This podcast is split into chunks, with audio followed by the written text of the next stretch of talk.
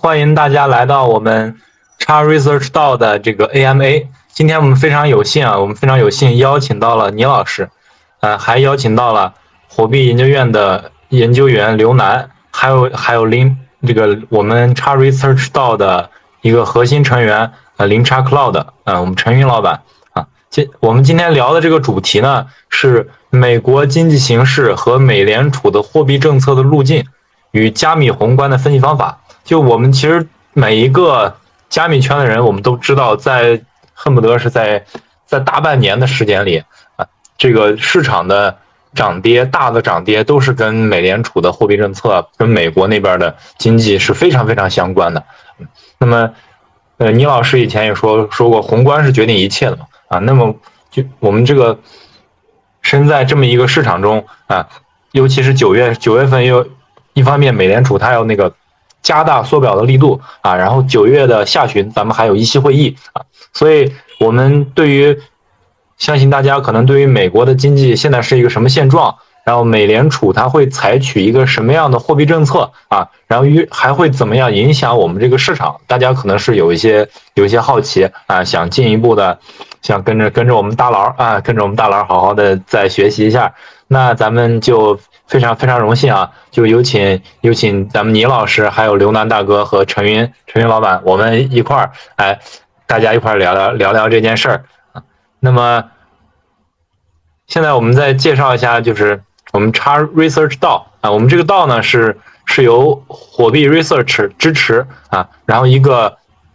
半官方的组织，大家呢就是想哎汇。汇聚一批喜喜欢研究、对加密有信仰的人，让我们一起啊，我们去把我们的把我们的思想，把研究的更深入，让我们去看到更多的、更更好的一些项目。我们来一起去看，看到我们这个加密世界会往一个什么方向的发展啊？这就是我们这么一个组织啊！也欢迎同志们可以可以来一起加入，或者来一起关注我们这个组织啊。然后我们也会经常发一些发一些观点啊。那么，呃，要不咱们有请嘉宾来先做一个简单的自我介绍，好吗？啊，那我们倪老师，您您先来一个好吗？哎，好的，好的，好的。啊啊，各位好，我是尼森·菲克斯尼。啊，在推特时间也不算短了，主要是做这个 BTC 和 ETH 的分析。那因为最近时间，因为跟那个美国宏观这边的关系会比较重嘛，所以也开始切入到宏观这个赛道。那希望我的分析能够帮大家，啊，起到一定作用，能够帮大家少亏点钱。谢谢。啊，倪老师是我比较比较喜欢的一个老师啊，我我也关注他有一段时间了，就是我认为是咱们中文中文至少是中文世界最好的链上数据分析师啊，啊，以后可能就是属于咱们。整个整个加密最好的最好的宏观和链上数据分析师了，非常厉害，非常厉害。那么，嗯，咱们陈明老板来做个自我介绍好吗？好的，好的。那么，呃，我我这边是这样啊，我是我呢是大概呃一八年吧，一八年进入到这个呃加密货币的这个行业。那么最早呢是一四年。一四年的时候就开始接触到那个比特币相关的一些一些技术啊，然后呃对对这个很有兴趣啊。那么一八年我是写过一本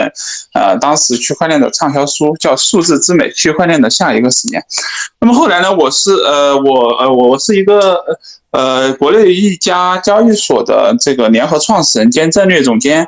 那么在飞小号也也就排呃在飞小号当时排名前二十吧。那么现然后呢，交易所由于受到这个国内政策的影响，后来选择了清退了，啊，那对，然后同时呢，我也是在整个呃这个加密产业，包括现在叫最新的叫法叫 Web 三，啊，这个长期啊，就是长期，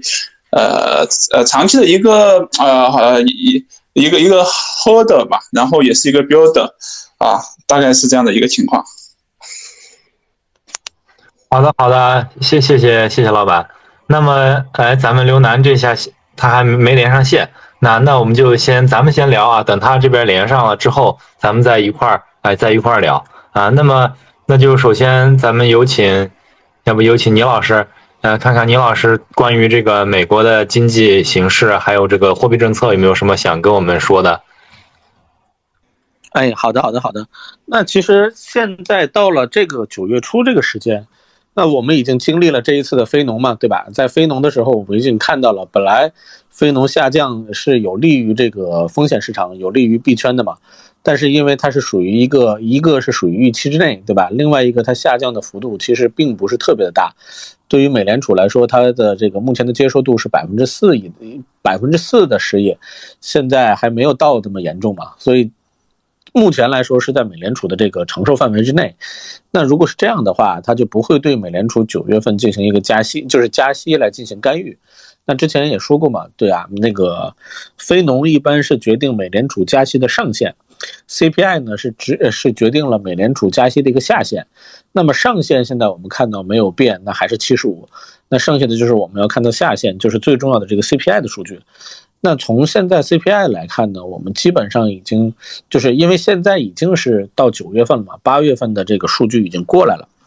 呃，各种预测基本都是现在来看都是在八点二四、八点二三左右。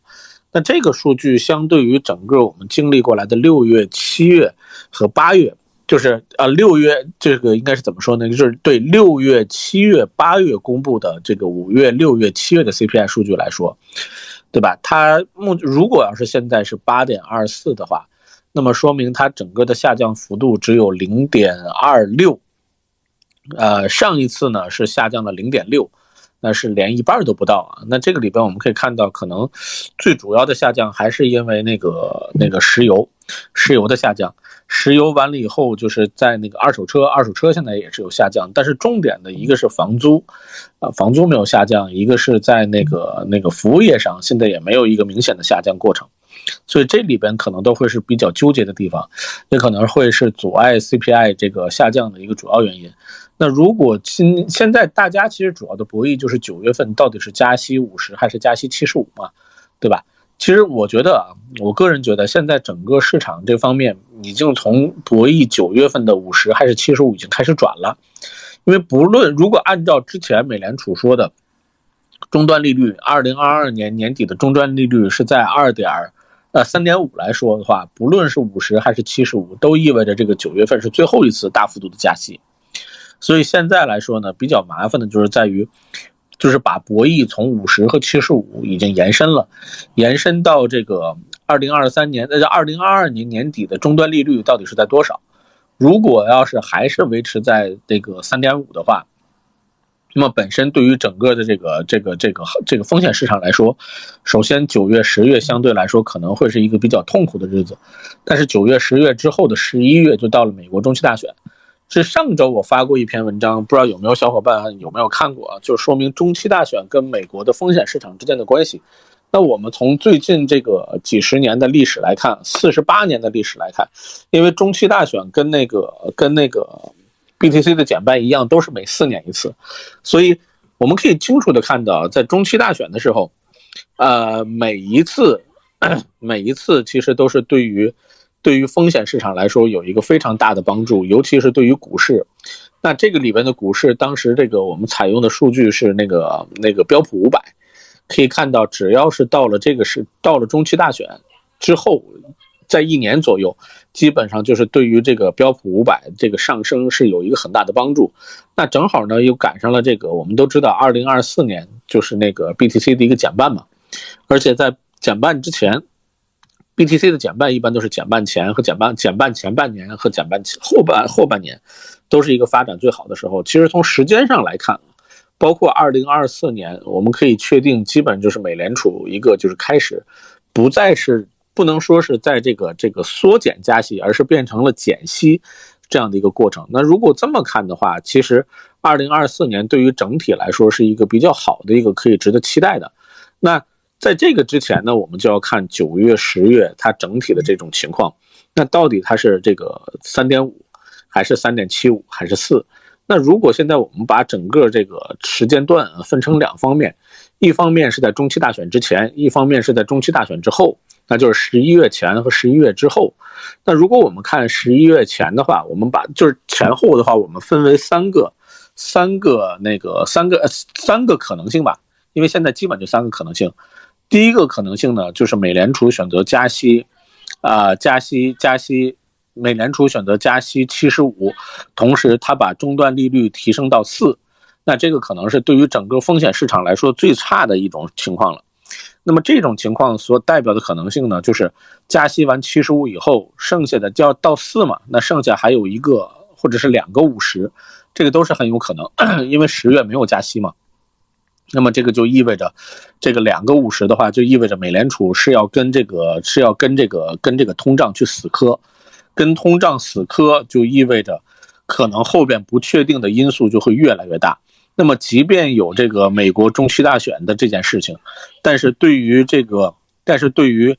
虽然有美国中期大选这件事情，但于整体的这个发展来说，还是非常的不利。这个是对于，这是对于对于这个美，这个是对于我们风险市场来说最最不好、最不好的局面，就是加息七十五，同时终端利率提升到四。那么第二个可能性呢，就是说我们选择，就是美联储选择。将这个终端利率提升，呃，就是选择将九月份的加息提升到七十五，那么同时呢，终端利率呢放到三点七五到三点七五左右。那么这个概念呢，相对来说，虽然说九月份和十月份会比较惨，九月份、十月份的整个的这个环境会不好，但是十月过后，十一月开始，对于这个美联储，对于美国的整体的金融市场来说，尤其是中期大选来说，会有一个很好的帮助。因为它加完七十五以后，剩下的只有七十五十到七十五，也就意味着只有两个二十五或者一个五十加一个二十五。但不管怎么说，它都是属于一个美联储的一个在加息上的一个转向。那这个转向不是代表它调转方向，而是从它一个强加息转成了一个开始我缓步减缓加息这样一个过程。那么对于虽然说一月开始。会有一个比较好的一个预期。那么这局这个选择中间这种可能性来说，就是即便现在我们还没有遇到风险市场的底，那么九月、十月就大概率就是风险市场的底。那么对于我们第一个来说，就是即便没有到底，九月、十月可能还不是底，还有可能会有更低的可能。那这是第一个。但第二个来说呢，就是九月、十月就是之前如果不是底，那么九月、十月大概率就是底。那么第三个可能性，就是最后一个可能性呢，就是美联储选择加息五十，同时它维持终端利率是在三点五，那么就意意味着是一十二两个月，每个月可能十一月五十，十二月不加，为中期大选造势，这个都有可能。但这种性来说，就是对于整个风险市场来说最好，也就是经济派博弈的重点，就是在于美联储在二零二三、二零二二年的基调已经定下来了，就是不管怎么样，那么我都是为了中期大选铺路，对吧？因为毕竟这个中期大选对于民主党来说现在是非常的重要嘛。如果要是在民主党这个中期大选的时候，它股市能够像五月、六月这么跌的这么一塌糊涂，那基本上民主党这次中期大选也不用想了。那我们也知道，之前拜登政府同时就是出具了一个叫做那个，呃反反通胀法案，对吧？我们也叫做劫富济贫这个法案，基本上共和党一票都没有通过，全部都是民主党自己党内通过的，对吧？那如果中期大选他要是再失败了，那基本上可以说拜登的命令出不了，连他的总统办公室都出不了，对吧？这也是民主党所不用看到的。那我们通过这三种可能性，我们基本上组合可以出来，就是差不多。我们按照概率来说，对于整个币圈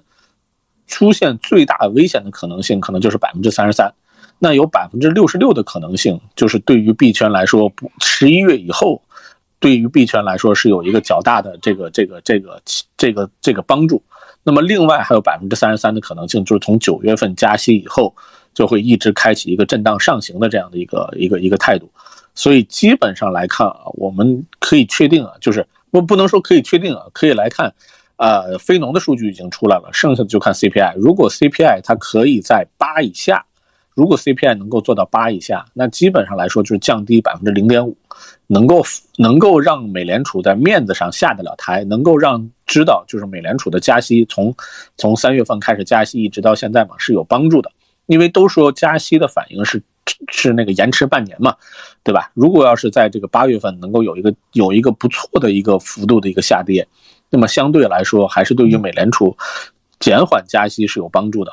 那如果美联储真的就是加息的最终的数据是在八点二四，现在预测的八点二四这个数字的话，那么美联储到底选择会加息五十还是加息七十五，现在还不能确定。因为这个前面我们也说了嘛，美联储是为了这个，目前来说是为了中期大选造势。那么为中期大选造势最好的方法，就是在十一月份的时候，能够让通胀一个较大的降下来。这样的话，美联储选择就是说我加息加的更少一点，或者我减缓加息，也就是我们前面说的方案二，就是在九月加息七十五，然后九月、十月让市场整个都打下来。十一月的时候，我维持终端利率在三点五，十一月我只加息一个二十五，或者十一月不加，这都是有可能。这样的话，对于股市的这个振作都是有一个非常大的这个这个帮助。所以目前来看，这两种可能性就是可能性二方案二和方案三都有可能，其中就是取决于 CPI 的一个数据。那我们可以现在知道啊，就是九月十三号晚上八点半这个 CPI 的数据，如果 CPI 的数据在八以下，那么确实很有可能。对吧？美联储会在九月份选择加息五十，同时呢，整个市场会 price in，就是预期到美联储加息的一个转向。因为十月份没有加息嘛，那美联除非这个 CPI 在十一月的时候出现一个特别特别大的一个增长，十月份出现一个特别大的增长，否则的话，这个节奏就会这么持续进去。然后十一月份加息二十五，十二月份加息二十五，就这么把二零二二年结束。然后二零二三年的事情就二零二三年再说。那如果要是这个通胀是在百分之二点四或者是更高，那么加息这个啊，那么加息五十，那么就是加息七十五，这个可能性就会比较大。OK，基本就是这样，谢谢。嗯，好的好的啊，倪老师刚才说的条理性非非条理性非常强啊，就可不可以这么理解一下，就是您这段的一个。就我们需要，就美从如果从美联储和和和这个拜登老爷子的这个角度讲呢，为了为了想这个保住总统啊，那那么最好最好的办这个局面就是通胀也开始往下降了，之后呢加息没有必要那么狠了，美股也开始慢慢的开始活了啊，这时候就是就会呈现出一种哎美国就是一片欣欣向荣哎，然后呢他这个他这个总统也就也就坐上了，所以就他们。当当然，我我们这个，咱们也属于风险资产嘛，咱们这个市场呢，也就也就开始回升了啊，这就是属于一种最好的情况，那就是需要这个 CPI 要配合一下，要证明美联储之前的加息是有用的啊，如如果 CPI 不不配合啊，那么那么那么美联储不得不呃仍然的举起大刀啊，继续加息啊，您觉得可以可以是是这么理解吗？没错没错没错，是这样是这样是这样的。嗯，好的好的，谢谢谢您啊。啊，那然后对于对于这个美国这边这个情况，你看陈云老板，您有什么什么观点吗？就是我首先啊，我觉得呃，就是我们从是呃这个宏观啊，宏观对于加密市场的影响来讲，我觉得呃，我觉得这个应该说在在这个这个时间点，应该是说从二零二零年开始，大概啊，就宏观的这个影响对加密市场的影响啊是越来越重的，因此这个。因此呢，这个是呃，这个这个影响我们是没有办法去回溯历史的，因为我记得在大概在二六呃一六到一七年那一波牛市的时候，尤其是一七年那个时候，美联储也是加息周期。啊，然后呢，呃，那那呃，当然可能加息没有现在这么剧烈啊，因为那个时候通胀没有那么高。啊，是它也是处在加息周期中，但是那个时候加密市场呢仍然是继续啊继续去走它的牛市，那个时候大家也不怎么看。呃，也不怎么看这个，呃，美股它怎么走啊？那那那那为什么会后来这个宏观的这些因素对于加密市场它影响越来越严重呢？我认为，尤其是二二零年的这一波啊牛市啊，因为它本身就是美联储的这个放水所导致的。那么到二零二到二一年这一波大的牛市，那很多人为了对冲这个即将到来的通胀啊，而进入到加密。货币市场，或者是开始关注到加呃加密货币，而且呢，也有越来越多的机构投资者和相对于来说美股市场的专业投资者进入到这个领域了啊，那这样呢，才就是这宏观对于整个加密市场的影响啊，才越来越严重，而而且到到今天啊，几乎像李老师说的也很对，就宏观决定的一切已经也，我我觉得从这个呃这个进度。的这个角度来讲，就宏观现在事实上确实已经决定着加密市场的一切了。因为当然不排除加密市场呃本身它也有因素在影响，比如说啊，比如说是像现在即将到来世界杯这世界杯的行情，比如说以太坊的合并，对吧？它也会有一些局呃局部板块的影响，但是整体上来讲，仍然逃脱不了宏观这个大的周期。啊，这是目前我觉得这这这是目前加密市场的现状。所以说，随着这些二，随着上一波牛市啊的的这个呃一些机构投资者啊，包括一些美股市场的投资者进来之后呢，宏观变得越来越重要了，越来越具有决定性了。我觉得这是一个点。因此，我们没有办法去回溯历史啊，因为历史它并不是这样子的。那这个其实我觉得也是好事情，意味着，呃，意味着这个加密市场它的投资。啊，进入到一个逐渐专业的一个，不再是原来那种草莽的阶段了。就是很多人大家喊单，对吧？一些 KOL 发言啊，这个包括是甚至马斯克喊单，对对这个市场影响呃大，被这些 KOL 操纵着啊，这个啊操呃就是被这些 KOL 啊这些呃操纵，对吧？在在社交媒体上，呃发一句话，这个市场市场就大起大落啊。其实。对，包括现在像政策的影响，像尤其是像国内的这些政策的影响啊，呃，利空的影响，其实也越影响越来越少了。而宏观的因素，它发挥着越来越大的影响。我觉得这是一个基本面。对，那么另外一个点就是说，谈到宏观呢，尤其是我们今天的主题是加密宏观的分析方法，我觉得有几个点啊，我是我们需要去关注的。哪几个呢？第一个就是 刚刚李老师也有讲到的这个，呃，首先首先大的因素是美联储的加，呃，美联储的货币政策。对吧？然后其次是这个 CPI 啊，CPI，然后呢还有原油的价格指数啊，包括这个美股的指数，还有美国的国债，呃，美国的国债收益率啊，这些呃就是这些共同的因素啊，就是就就这几个因素啊，那我我觉得它对于呃整个加密，它它它是一个对于宏观的这个影响来讲啊，它是一个呃它是一个联动性的影响啊。首先我们。首先，最直接的影响，我觉得，呃，就最主要的就是美联储的这个货币政策。那美联储的货币政策是由什么所决定的呢？除了鲍威尔这个讲话，对吧？它核心还是看数据。那数据主要是看什么呢？看这个就业数据，呃，就业数据和这个，呃，直接是看通胀数据啊，直接是看这个通胀数据。那么决定它，呃，是否加息的呢？它，呃，主要的两个数据，一就是。这个就业数据和通胀数据，啊，那那这两个因素决定着美联储的这个货币政策。那我们又可以去回溯啊，那就业呃就业数据和通胀数据，通胀数据当然是呃这这这个大家很好理解，就是通胀越高嘛，那意味着美联储加息的可能性越大，因为它要呃因因为因因为它要把这个呃通胀给压下去嘛。那么回到按按照鲍鲍威尔美联储这个目标来讲，是回到百分之二的这个区间，因为。通胀数据直接决定着这个美国的这些选举啊，就是呃呃，如果说通胀太高，这些这些选民就会投上走上投票台，对吧？就是可能对这一届政府就会失去信心。所以说，美国呃这个美联储它通胀数据它是是它好必须要去看的一个点，它是一定要去控制通胀，这个决心是非常大的。那么另外一个点就是就就业数据，那就业数据。和失业率啊，那那就业数据理论上讲，那么就业数据越呃越好，越为美联储提供一个加息的空间，对吧？如果就业数据不好，那么呃可能就担心即将到来的这个经济衰退啊，可能会呃即将到来的这个经济衰呃这个这个这个衰退，那么可能会影响这个呃美国的这个这个这个经济啊。那，让更多的人失业，那这一些人他也会走向，那失业的人他也会走向这个投票台去选择这一届政府。所以说这两个因素来去决决定美联储的加息还是呃美联储的货币政策加息还是减息。那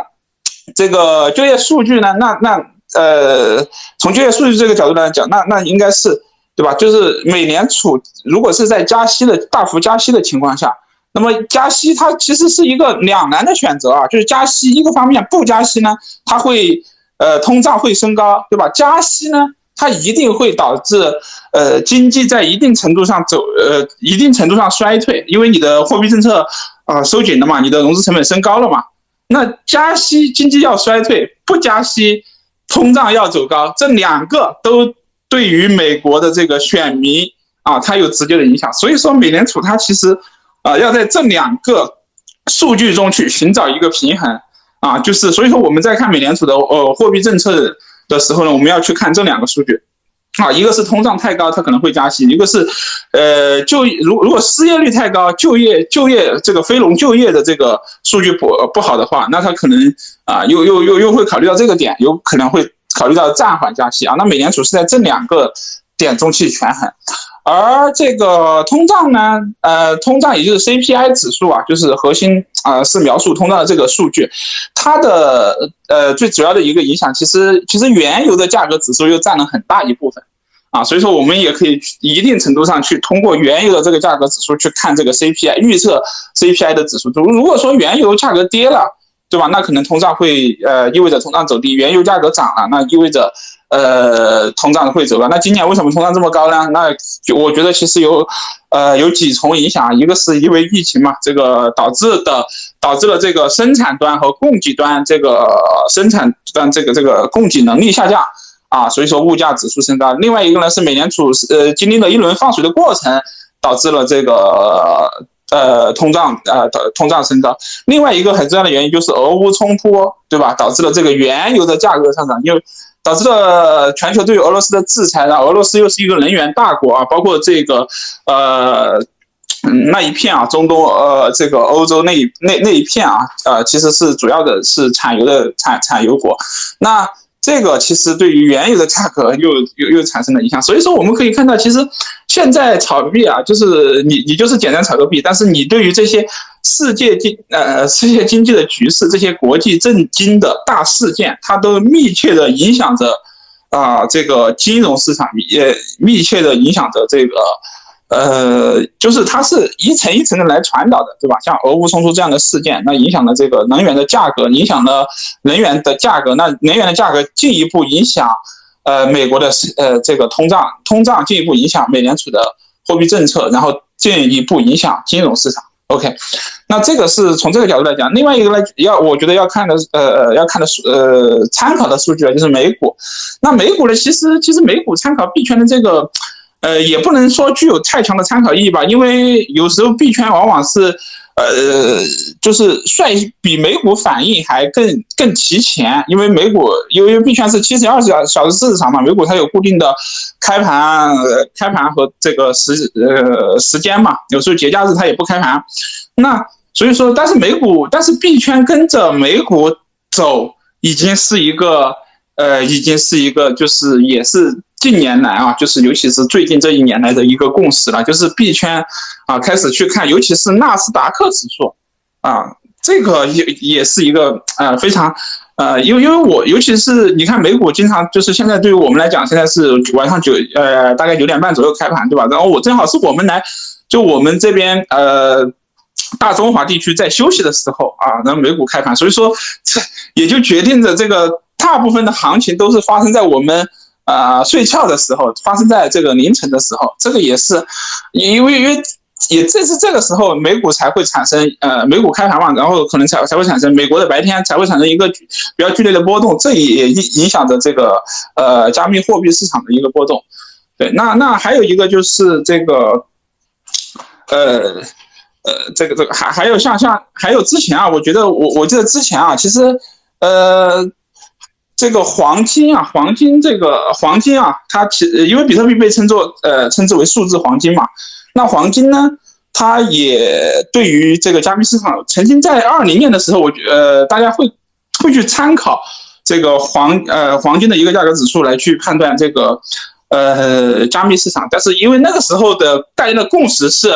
比特币是数字黄金嘛，比特币是避险资产，那么经过这一轮周期下来，就是。呃，大家又发现这个哈，其实比特币呢，它也是一个它呃，我不排除它仍然有避险的属性啊，它呃更像一个风险资产，所以说它跟着美股走，那呃跟着黄金的这个指数呢，就就就变变得没黄金的这个价格呢，就变得没有那么的，就就就关系就没有那么的呃没有那么的重要了，甚至可以说是完全没有影响，甚至是完全相反的影响都有这种可能。那曾经在呃，在我觉得在二零年的那个时候啊，其实黄金的指这个价格指数对于比特币还是有一定的呃参考意义的，但是现在已经完全没有了。啊。那现在其实比特币，那它究竟是避险资产呢，还是风险资产呢？我的思考是两者属性都有，就是看它在什么时候扮演避险资产的属性，什么时候扮演呃风险资产的属性。我属我我认为它的属性都是两者都有，我们没有办法说。呃，比特币是一个风险资产，我下结论，我们也没办法说比特币是避险资产，但是看到什么时候，比如说在二零年的时候，那个时候美联储正在放水，是吧？它确实是有避险的属性啊。那那尤其是在今年俄乌冲突的时候呢，对吧？这个全球对于俄罗斯的一个封锁，也让尤其是这个，而且俄罗斯的这个能源的禁运呀。呃，对于俄呃，对俄罗斯，包括海外一些富豪的制裁等等，这又让得就是包括像呃四三四月份那一段时间有一段反弹行情嘛，这又使得比特币成为一个相对避险的资产啊，在在那样一个特殊的时间，甚至我们可以说，在一个特殊的时期，甚至在不同的地点，它的属性都不一样。比如说，对于美国来讲，它就是风险资产，对吧？那他们大家按照美股的逻辑去理解，尤其是纳斯达克的科技股的逻辑去理解，呃，加密货币。但是我们不排除在某些地方呀，比如说我我知道在一些中东的一些战乱的地方，那么这个他们仍然将比特币视为风险资产。也就是说，比特币究竟是风险资产还是避险资产呢？呃，是不是数字黄金呢？我觉得这个要因时期、因地区、因外部环境的差异的变化而去判断。所以说，这个是。我觉得对于呃，它既是风险资产又是避险资产啊，就是要看在什么时候它才会发挥体现它的什么的什么样的功能。对，OK，我觉得这个是呃，这这这个是对于比特币这个属性的理解啊。那因此呢，像黄金，那那对对这个呃它的这个价格指数对于目前的加密市场可能就没有什么影响了。对，因为当前的。这个周期来看啊，它仍然是扮演风险资产的属性，因为啊，如果说一到战乱或者是一到这个大放水的时候呢，可能它会发挥它的避险资产属性。OK，那还有一个呃宏观上非常有一个非常重要的一个这个数据，就是国债收益率啊，这个可能呃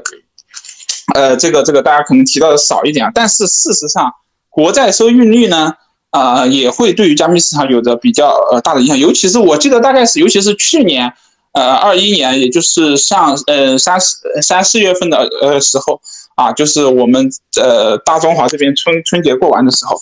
啊，那那个时候那段时间，这个国债呃因为国债十年期国债收益率的上行，导致了美股和加密市场的一个大幅回调。当然那当然那个时候还是处在牛市周期啊，但是。导致了加密市场的一个大幅的回调。那国债收益率怎么去影响加密货币的市场呢？我觉得，呃，首先啊，首先我们要知道，国债，国债呢，它是一个无风险利率，国债的收益率我们可以理解为一个风险无风险利率。然而呢，这个国债它又是有，它又是呃可以去二级市场交易的，所以说有一个国债价格和国债收益率，这个我两个概念我们不要去搞混了。就是国债收益率它是固定的啊，它它是固定的。就是一个国债啊，它发行的时候，比如十年期国债，它是多少，它就一直会是多少。但是呢，由于这个国债它具有一个二级市场的价格啊，它它可以在二级市场交易嘛？呃，对啊，就国债券也可以在二级市场交易啊。那个呃，资产像股票这些也可以在二级市场交易，基金也可以在二级市场交易啊。这就是 ETF 嘛，对吧？那它它也可以在二级市场交易，那它会有一个价格。那当这个价格上涨的时候，就国债的收益率。呃，它就会下降啊，这这这两个是反比的关系啊，因为你的价格上涨，你购买的成本增高了嘛，但是你到期的收益又是固定的，就是这个，比如呃，比如说这这个国债它发行的时候，它到期的收益又是固定的，那么价格国债价格上涨，就意味着国债收益率的下行，国债收益率的下行就意味着。呃，国债收益率的上涨，当其他呃当外其他的这个呃，比如说其他国家或者是大呃这个大幅抛售国债的时候呢，那国债收收益率下行，价格下行，那么它的收益率就会上涨。那么收益率上涨，它怎么来去影响加密货币市场？就国债的收益率上涨，我们也可以把它理解为一个融资呃融资成本的升高。国债收益率它无因为它是无风险利率嘛，那无风险利率都呃升高了，那。也就意味着这个整个市场的融资成本，呃，升高，它会对整个加密市场，尤其是呃这个风险资产的市场形成一个呃利空的一个效果。所以说这个，呃，所以说这个也是国债收益率啊。那这个这个我认为它对于这个当前的加密市场来讲，当前的宏观因素来讲，也是一个非常重要的一个因素，我们也应该去看到的啊。所以说今呃呃，所以说我就是今天我们关于这个加密宏观的分析方法嘛，我我觉得我从我的角度来讲，我呃呃我构我我我自己思考的一个框架啊，一个框架就从呃国际政治经济的局势到呃到这个。呃，美国的这个就业数据到呃到失业数据到这到原油价格指数到黄金价格指数到 CPI 到美联储的货币政策到国债收益率这这样的一个框架啊，这是我自己的一个思考框架，目前是我自己的一些思考啊，有可能不一定对啊，然后也欢迎大家呃提出大家一些不同的一不同的一些观点啊。好，我那我的分享就到这里吧。嗯，谢谢 Cloud 老板啊，这这一套这套理论还是我觉得讲的也非常全，然后这中间也是也有这个属于基础知识的补充，然后也有也有这个属于本身的观点啊，非常感谢。可以，我就我可以把把你的观点，如果我们总结一下，可以就说，其实是第一步是是是是是通过一个现就是经济实际上经济运行的状态，这里面包括这个就业啊，包括通胀来判断啊这个经。这个经济是个什么状态？然后通过这个状态，我们我们再来判断比特币它到底是偏向于风险还是偏向于避险。那偏向于风险就可以就要关注的是一个是原油，一个是十年期国债收益率啊。如果偏向于避险，那可以关注关注这个黄金啊。那么它这就是一个我觉得可以就是从从这个是经济，然后到这个到到加密的趋势啊。这这这就是把它串联起来了，那非常感谢，再次再次感谢 Cloud 老板啊！哎，您在发言吗？这边听不到您声音。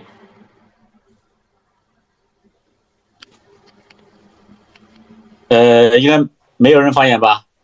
哦哦，我看我看咱们 Cloud 上面那个有一个就是声波那个标一直在动，然后但是我听不到他声音，那我们就。就是，但听不见声音，我们可能是信号问题吧，我们等一下再说嘛。啊，那这是我们刘楠研究员啊，他他来了啊，他他来了，他来了，他带着他的观点缓缓走来了。那么有请有请我们刘楠大神，有请刘楠大神为我们我们看看解读一下这个美国的这个宏观和我们加密宏观的分析方法。哦，好的，这个不好意思啊，因为这个网络的原因，就是晚上，然后非常可惜的就是没有听到这个，呃，倪老师的这个分享啊。哎，刘刘南老板，您听见了吗？啊，我我听见了，你你能听见我说话吗？哎，我可以听到，我可以听到，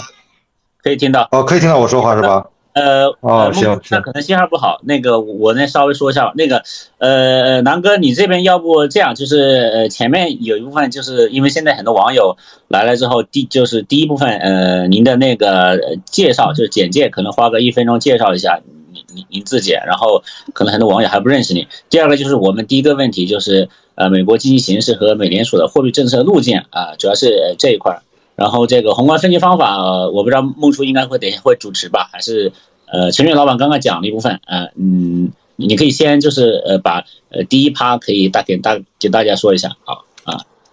啊，好的好的，这个我先做一下简单自我介绍，我现在是火币研究院的这个研究员，主要是负责这个宏观这方面，然后也包括这个行业的行情、宏观和行情方面。哎，老板，您这边麦可以吗？我可以，好像是你那儿信号有问题。我能听见，而且听见我说话。呃，然后这个我继续，然后这个呃做这方面也是基于这个我本身，我本人其实已经之前在做了十几年的这个呃传统行业的这个呃投资和这个宏观研究。然后自我介绍就到这儿吧。然后这个对于这个呃。美国经济牵涉美联储货币政策，我们首先，我这我按照我的自己来说，首先我们要明白一个问题，就是说，呃，我们之所以要分析美国的经济政策和美联储的或呃和美联储的这个政策路径，是因为我们认为它跟我们的这个数字货币，尤其是比特币的行情是有关系的。那么到底有有没有关系，有多大的关系？这个是需要数据来验证的。呃，实际上我还真专真做了一下这方面的研究。这个根据我的研究呢，这个通过数呃量化分析的方法研究呢，就是其实他们的这个在呃二零二零年以前，呃数字货币，尤其是比呃就是比特币吧，跟美股它的相关性其实并不是很强啊。最最高的时候也就不到零点三的相呃相关系数，而到二零年以后呢，它出相出现了这个相关性相关性出现了非常非常高的一个上涨，就是最高的时候已经到了这个大概零点六以上，那就呈现出比较明显的一个相关性。那么按我分析，它为什么会有会让会有这样的一个原因呢？这其实有几方面的原因，就是首先一个从呃外部的原因来说，就是在二零年之后这个。这个美联储进行了，就是由疫情的影响，美联储进行了一个史无前例的一个货币政策宽松，一个 QE。那么大量的资金被产生之后呢，需要它需它需要寻找一个投资的方向。那么就是很多的这个，尤其是尤其是这次的 QE 呢，跟之前的 QE 不不同是，它直接发那种救济金，就直接发到个人的手里，所以相当于就是只是直接把钱送到呃送到这个美国个人居民的手里。那么，美国居民的带来的后果之，呃，一方面是这个美国的个人储蓄率呃急速的上升，因为美国本身是一个没有储啊，但是就是因为这一波量化宽松带来的美国个人储蓄率急速上升，就是换句话说，就是人们手里有钱了，这是第一，就是这个资金使得这个资金推动。第二呢，就是二零二零年之后。呃，受这个呃币圈本身的因素影响，就是很多的机构进入了这个币圈，这个我们都很都很了解。不管是从不管是从最开始的灰度也好，还是到后边的什么 MicroStrategy 啊，包括马斯克呀，包括等等等等，甚至包括一些传统金融机构，什么摩根大通啊、摩根斯丹利啊，都都开始进入，都开始重视，逐步重视进入这个机构，啊，进进进入这个这个币圈。那么。这些大的机构进入币圈带来的这个后果就是，按照他们他们的一般都是资金量比较大的，他们的这个呃研究方法和投资方法是有一套传统的呃传统的这个或者是成体系的一套逻辑框架的，是跟他们是跟他们投资其他的这种这个投资品，不管是股票也好，债券也好，大宗商品也好，是是形成一个完整的体系的。换句话说，就是他们会他们的这个投资的眼光，从他们的角度出发，他们是把数字货币当成一个并，那他的一个投资啊来进行一个大类资产配置和宏观的择时啊、对冲啊等等，这样的话就带来了一个带来了一个这个数字货币和这个和这个宏观经济，尤其是美国股市，因为美国因为美国是基本上是现在。我们客观的或者领域新，对吧？呃，新的概念，然后呢，这个资金的主要来源、主要参与者的大大部分的呃参与者的比例，等等等等，都是美国，都是美国的这个，都是从美国那儿发生，所以这个我们必须得承认。所以客观上来说，以上的种种原因导致，二零二零年之后，这个美股。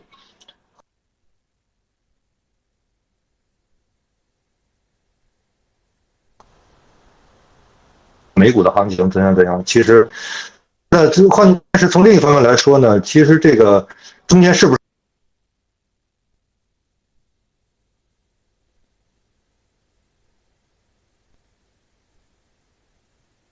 跌？这两次下跌的其实主要的原因，其实是脱离宏观经济之外的这个数字货币领域行业内部的原因，就是呃。以中国为代表的这个对于这个区块链领域的一个强监管的政策，它突然出台，导致了整个的行情出现了急剧的波动。那么抛开这种行业内部的个呃个人因素、个别因素的话，那其实从很多宏观上来说，从目前的发展趋势上来说，这个呃区呃区块链领域和这个美美国经济，尤其是美股的，尤其是纳指。他们的这个相关性是往后来看的话，大大体上来说，应该是会维持在一个比较高的水平。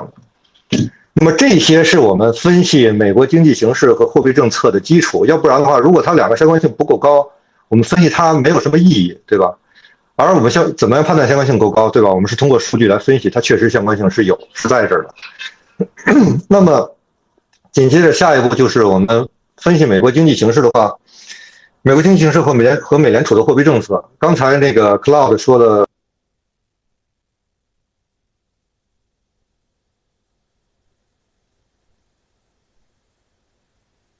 这个或者美国美联储的事情会，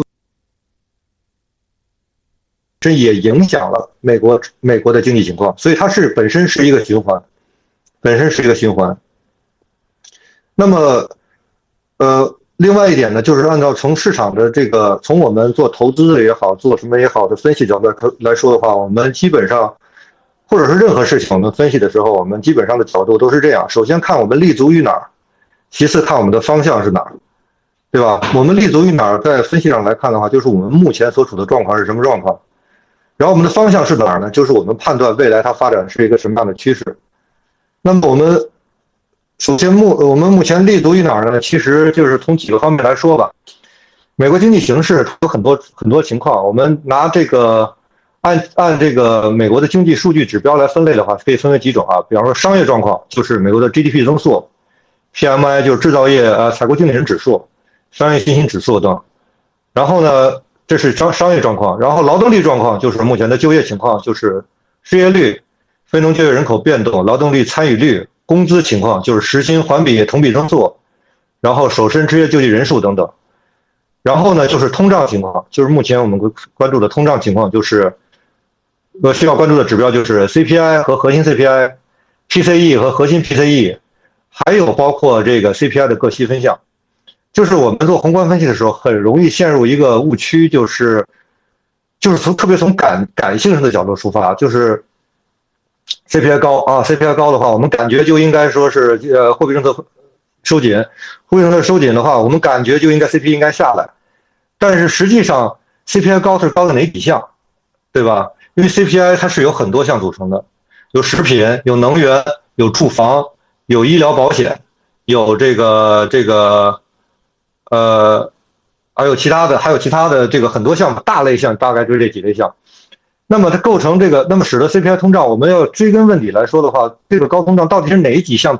哪几项支撑着 CPI 这么高，对吧？我们知道它 CPI 这么高的原因是什么，然后我们才能知道什么这个这些原因导致 CPI 这么高之后，什么样的因素能使得 CPI 降下来，对吧？这是通胀的情况，然后就是货币政策，对吧？货币政策呢？目前来看，货币政策是主要受通胀情况影响，因为美美美联储或者鲍威尔很明确的说，我们现在就是首要目标就是通胀情况，我们为了通胀控制通胀，不惜牺牲我们的经济增速和这个这个和这个失业就业情况，这个是鲍威尔包括美美联储的其他这个高官历次讲话，呃都已经明确的表达这个观点。那所以说，目前的货币政策呢，基本上就是受。通胀情况影响，而且呢，目前的货币政策跟以往的货币政策有一个很大不同，就是，就是呃，如果大家对宏观对对美联储的货币政策有所关注的话，会知道之前每次开完会之后，美联储会出一个货币政策点阵图。所谓点阵图呢，就是美联储美联储具有投资呃投呃投票资格的几个票委，十几个票委，然后呢，根据呃自己的这个。啊，判断和预期，来判断这个，来给出一个预期，接下来半年、一年甚至两年更长时间的这个美呃，他们认为美美国的这个基准利率应该到达一个什么样的水平？就是就是一个利率呃，就是一个利率水平预期。但是这次呢，跟这个之往以往不同的是，包括这次欧洲也是这样，就是他们不给，就是他们制定货币政策不给任何预期，因为这时候欧洲和美国有有一些相同的地方，就是他们的货呃这个。这个这个 CPI 已经到达了一个前所未有的一个高度，然后呢，这个经济形势很多样化、很复杂化，包括国际形势也是这样，所以他们很难在这个在这种基础上对这个市场进行一个呃前瞻指引，所以他们就明确的说，我们不对不做任何的这个前瞻指引，我们就是根据数据，根据每月的经济数据来制定每月的货币政策，所以说这增加了市场很大的不确定性。呃，然后就是这个美国经济形势啊，就刚才说到这个商业状况、劳动力状况、通胀情况、货币政策，然后还有财政政策和消费情况、房地产情况、贸易情况等等等等。但是后边几个财政政策、消费情况、房地产情况、贸易情况呢，呃，在目前来看，呃，不是这个美国制定这个货币政策，或者是美国目前经济形势的一个重点和关注点。然后呢，其中，所以我就不不不那个详说了。但是其中呢，这个财政政策呢，要多说一句，就是财政政策的这个财政政策和这个货币政策是美国今这一轮这个 CPI 高起到目到这么高的呃程度的一两个最主要的推手。就是什么呢？就是在二零二一年的时候，美国的财政政策和货币政策就是同步到达了高峰，就是达到了共振。就是自从二零二零年这种这个这个这个这个呃，为了这个减轻疫情来来制定的这个超级宽松之后，这个货币政策啊开始放水。然后二零二零年呢，这个包括二零二一年的的时候呢，其实在为了挽救美国政呃经济呢，美国的财政政策也也出现了大放水。呃，其中有一个很呃有一个代表性的一个事情，就大家如果有印象，就二。制定这个美好重建美好家园计划，有七一千多亿的这个美元的一个计划，然后最后被毙掉了。为什么被毙？其实美国国内也不是没有有志之士，就是发现这个你不能货币政策和还是财政政策共振，这一共振的话，你这个通胀绝对就受不了。然后就算那当时这个政策毙掉了，然后呢？这个这个也导致了这个 CPI 这么高，你更别说如果当当时那政策出来的话，现在 CPI 绝对就是高出天际了。呃，所以说这个，那我那这个就是这现在的经济形势，我就从这个这几个角度考虑。然后商业商业状况呢，其实最最近大家也有所关注，就是明显的一个最明显的一个就是 GDP 的增速环比是连续两两个季度下降，然后进入技术性衰退。什么叫进入技术性衰退？所谓进入技术性衰退，就是按照经济学的这个定义来说，按照美国的经济学他们的定义来说，就是连续两个季度进入啊环比增速为负，就是认定定义为美国经济进入衰退。但是实际情况来说呢，并不是这样，就是美国的实际实际这个经济情况可能比我们大，可能比我们很多人的认定要认认识要好很多。就是我们看，因为美国它看的是这个。呃，G G D P 的环比增速，但是中国呢？我们拿中国做对比，中国看的是 G D P 的同比增速，对吧？我们一般都说，看很多指标都是中国看的都是什么同比增长百分之多少，同比增长，中国很少看环比。那么我们就看美国的 C P I，呃，G D P 同同比，在二季度的时候，G D P G G D P 同比，呃，增速是百分之一点七，而对比呢，中国的 G D P 二季度同比增速，我记得是百分之零点四还是百分之几？所以就是你这就很明显了，就是。呃，美国，呃，一一一季度、二季度连续两个季度这个 GDP 环比下降，进入技技术衰退，大家好像都觉得美国的经济要完了，但实际上美国的二二季度的经济要比中国强，要比中国还要强，所以说呢，这个就是我们认定的，这是一个基本的情况，就是美国的目前的经济情况没有那么恶化，非常的强劲，然后包括其他的像呃一些 PMI 指标，制造业啊，什么非制造业啊，一些 PMI 指标都是在五十的枯荣线以上。都表明这个虽然是啊，虽然是离这个二一年的高峰有所下滑，但是都是在五十的中线以上。所以说，这说这就说明，这也是这些指标都表明美国的目前的经济呢，并没有很差劲。呃，然后包括美国的商业信心指数，这是美国目前的这个呃经济呃商业的情况。然后从劳动力情况呢，这个我们目前的主要关关注的这个数据就是一个失业率，对吧？最新的失业率是百分之三点七。然后前值是百分之三点五，然后包括这个非农就业人数变动等等，这个劳动力参与率等等等。其实我们就拿这个失业率来说，失业率呢就是，呃，失业率首先我们就要说，就是目前这个数据来看是比这个之前就是略微上升的，这也很正常。这就是怎么说呢？这就是鲍威尔说的，我们为了呃抑制这个 CPI，我们不惜牺牲我们的这个。不惜牺牲我们的这个失业呃就业情况，而他做出这做出这样的决定呢，这个必然会导致这样的结果，对吧？失业率肯定会缓慢的上升的。但是我们拉更长远来看，从历史上来看，从几十年的美国情情况来看，目前的美国的失业率是处于历史极低水平，处于历史极低水平。基本上来说，这你看美国呃五十年的历史，很少有美国的失业率能能低到百分之四以下的，只有三四次吧。美国的这个失业率低到百分之四，呃，低到百分之四以下，所以说这也是美国的这个呃这个采取这么强强烈的这个货币政策的一个原因，就是他们认为目前的经济形势不错，然后失业率也不低，货币政策比较严，这是美国目前的经济情况啊。第三呢，就是通胀情况，通胀情况大家都更更了解了，就是 CPI，呃，同比是怎么样的，呃，环比怎么样？呃，同比呢，就是呃，基本上能看到环比来说的话，是通胀见顶，稍有回落的。然后呢，其中呢，这个 CPI，这个之前我一直在，呃，我之之前在说这个 CPI，我们要看它的这个里边的细分项，就是到底什么样东西造成 CPI 的这个这么高起？其实，在今年这个就是上半年吧。CPI 高企，其实一个主要原因就是有两项来带动的，一个是食品，一个是这个能源。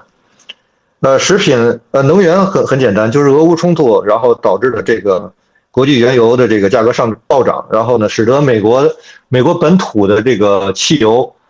每加仑价格上升到平均每加仑价格上升到五美元以上。因为大家知道，美国跟跟世界上其他国家，尤其是跟中国不太一样，美国它是没有高速铁路，第一。所以说呢，他美国人的主要出行方式就两个，一个是开自己开车，一个是坐飞机。而自己开车、坐飞机其实都是需要这个飞机是需要航空燃油，开车更是需要汽油。所以美，所以汽油对于美国来说，基本上是类似于生活必需品这样。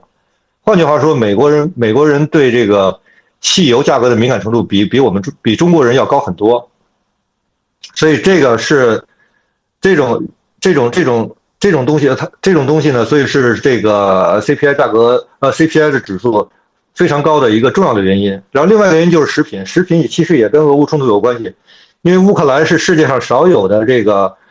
呃几块黑土地之一，它的这个它的这个大麦、小麦等等食品，它是这个呃国际的重要的这个是呃这个粮食的这个生产基地。甚至包括俄罗斯本身也是，因为俄罗斯跟乌克兰打仗之后，国际对俄罗斯也进也也进进行了这个出口的限制。俄罗斯本身其实也是粮食出口大国，然后再加上再加上最近，尤其是这个今年夏天以来，这个全球的经济这个气候的异常，对吧？大家也有所体会，全球气候异常，然后也也也会对这个食品造成比较比较这个食品价格造成比较强烈的影响。而这些东西呢，这个这个。也是这个今年以来这个 CPI 价格 CPI 的指数这个比较高，CPI 的增幅比较比较高的这个主要原因。而我们我们刚我刚刚才通过分析也发现，这个 CPI 增幅比较高的这些原因呢，其实其中呢其实有很少，其实很少是受美国本国内控制的。呃，我我这么说，不知道大家理解不理解？说什么叫很少受美国国内控制？比方说粮食，对吧？它的这个产生粮食价格波动的主要原因是在国外，是在俄乌冲突。对吧？是在全球气候不受美国本本呃不受美国政府或者美国本土控制，石油也是一样，国际主要的石油生产国家欧佩克加，这个拜登前段时间去出访，为什么那么急切的要出访？就是因为这东西它不受美国，它不是美国本土生产啊，对吧？它主要来源不是在美国本土生产，它是受国际形势的影响，所以拜登必须要为这个为这个原油原油增产问题来亲自的去中东跑一趟。那么这种东西就这种东西呢，就是怎么说呢？我们如果从这个这个供需关系来看，从从这个供应，然后供给，然后供应链需求这么这么一个供供应供给链条来看的话，供应端这两这几些东西的供应端其实不受美国不受美国控制。那么从这个角度来说，美国如果想要抑制这个 CPI，想要使使 CPI 下降，那美国它能采取的方法就很有限，它只能从抑制需求来。来这个来压低 CPI，对吧？它只能从抑制需求来压低 CPI。那么抑制需求怎么样？它要怎么抑制需求？那就是这个失业率上升，然后呢，人们挣的更少了，然后呢，这个这个呃，使得这个需需求下降，这样才能把 CPI 控制下来。而这样必然会导致经济增速下滑，甚至出现经济经济衰退。呃，所以这个这样是整个这么一个链条，是这个。是，呃，并且也是这个，呃，并且也是这个，呃，目前的这个美国的经济经济形势是这样子，然后并且也是美国美联储制定它的货币政策的依据所在，对吧？也就是制定它货币政策依据所在。去两次加息七十五个 BP 了。然后目前呢，这个美联储的利率水平已经是百分之二点五。这个百分之二点五是什么利率水平呢？是我们最近一次加息，是美联储最近一次加息，是二零一八年的上限。二零一二零一八年这美国这轮加息是从二零一五年底开始加，加到二零一八年，加了将近三年的时间才加到了百分之二点五的利率水平。而我们这次呢是不到一年就加到了百分之二点五，然后已经到这个这个情况呢，这个是这个目前是加息的路径是这样子，然后在接下来的九月九月。九月下旬会有新一次加息，现在市场关注的就是新一次加这个最最紧迫就迫在眉睫在眼前的就是这个九月份这次加息会加多少？然后在在周五的经济这个就业数据出来之前，市场普遍预计会加的加七十五个 BP 的概率比较大。就是这个是从哪儿得来这个数据呢？这个是从这个呃 CME 等等一些这个这个呃呃利率的利率掉期利率掉期交易出来的这么一个就是。利率掉期交易出来的这么一个这么一个加息的这个数据，就换句话说，这相当于是市场用市场投票投出来的这么一个加息预期的数据。呃，而在这个周五这个这个呃这个这个就业数据出来之后呢，这个超乎预期的这个相对来说呢比较的呃坏一点。而现在这这个消息呢就是什么呢？现在对于市场来说，坏消息就是好消息，好消息就是坏消息。这怎么理解呢？就是，如果说出现经济增速超预期的下滑，呃，就业情况超预期的恶化，那么对市场来说就是一个好消息。为什么？那么这个对于美联储来说，它可能会在加息的速度和幅度上有所犹豫。但是如果说市市场好于预期的这个呃这个，如果经济数据好于预期的增长，就业率好于预期的健康，那么对于市场来说反而可能是坏消息。那么意味着美联储有更多的资本。来进行一个超呃进行一个比较呃鹰派的一个加息，所以这是目目前这个市场的这么一个情绪的走势。然后这是目就是就是说目前来看就是呃周五出来这个数据之后呢，目前这个按照还是按照市场交易出来的掉期的这个这个交易出来这个加息概率的话，目前基本上基本上是四六分甚至将近五五分，就是加息五十个 BP 和七十五个 BP。那么，而且从另一方面来说，我们从我们从看行情来说，其实市场其实我们不说美股啊，我们说数字货币，我们看最近这几天的行情，就是其实呃，目前已经我自己自己感觉已经消化了这个，已经部分消化了这个，呃，这个这个这个这个鹰派加息的这么一个预期，因为你看最近很长一段时间，这个 BTC 都在都在两万附近有很强烈的支撑，甚至包括其他一些。一些币币种就是这个算是次大币吧，都有都已经好像有企稳的迹象，但是我不好说它长期来看不会有那个太大幅度的，不会有更大幅度下滑，但是短期来看，就是说到九月底这个这个议息会议之前，短期来看好像有企稳的迹象，这是我个人的看个人的感觉啊。然后呢，但是九月份还有一些不确定的因素，短期来看啊，短期来看九月份还有不确定因素，就是就是缩表的情况。呃，就是这次的这个货币政策收紧呢，是加息加缩表，这个也跟一八年比较类似。一八年呢是，一五年底到一八年加了两年的息，然后从一八一七年底开始缩表，缩表到一八年的十月份的时候出现了一波暴跌。这个大家大家如果呃有印象的话，反正我个人印象比较深，就是一八年的国庆节那一天啊，一八年的十月一号国庆节那一天出现了暴跌。市场出现了暴跌，不管是美股也好，还是数字货币也好，啊，出现了暴跌。当时的当时的这个导火索是什么？我记不太清楚了。但是当时的背景就是加息加缩表一起上，当期的背景是这，当时的背景是这样。那么九月份一个不确定的就是，就是这个缩表会到达这个上限。按照美联储最开始的这个在，呃六月份的那个那个 FMC 会议上给出的这个路线图来说，就是六到八月份的美联储的缩表就是。上限四百七十五亿，其中三百亿国债，一百七十五亿 MBS，就是，呃，房地产抵押债券。然后到九月份之后，上限就提高到九百五十亿，其中六百亿美国国债和三百五十亿的 MBS，就就是房地产抵押债券。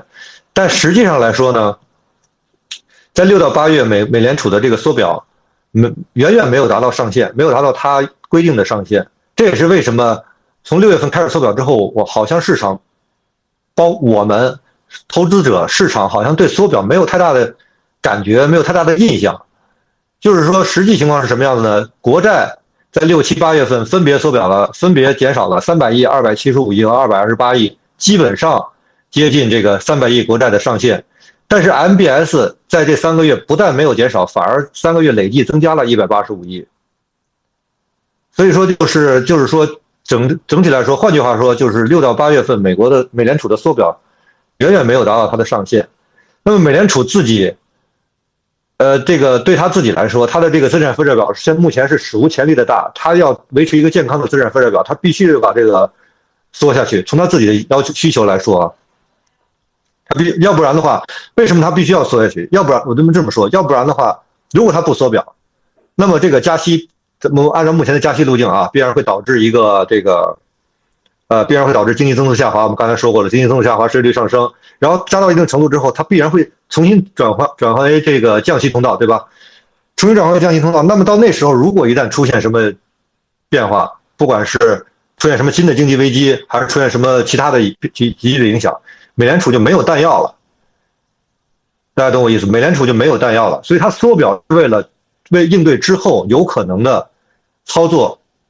降息也好。呃，新一轮的 QE 也好，它为了储存弹药，所以它的这个缩表它是必必须要必须要这个呃进进行的。那么到目前来看的话，MBS 在三个月没有减少，反而增加一百八十五亿，那这是不正常的。那么就是美联储自己，如果我没有记错的话，他在这个呃他在那个 FMC 会议的 Note 上 Note 上也写了也写了说，不排除在九月份开始主动卖出，主动减少。主动减少这个这个资产负债表，什么什么意思呢？就是它之前的减少是被动减少，就是国债和 MBS 到期到期就不续，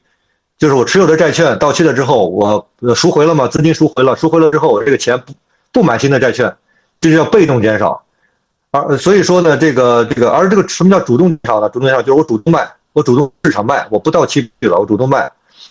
那么这样来来说的话，对市场的影响是巨大的。有一些研究报告分析呢。这个缩表，每月的缩表，最后可能带来的影响可能等同于加息加息五十个 BP，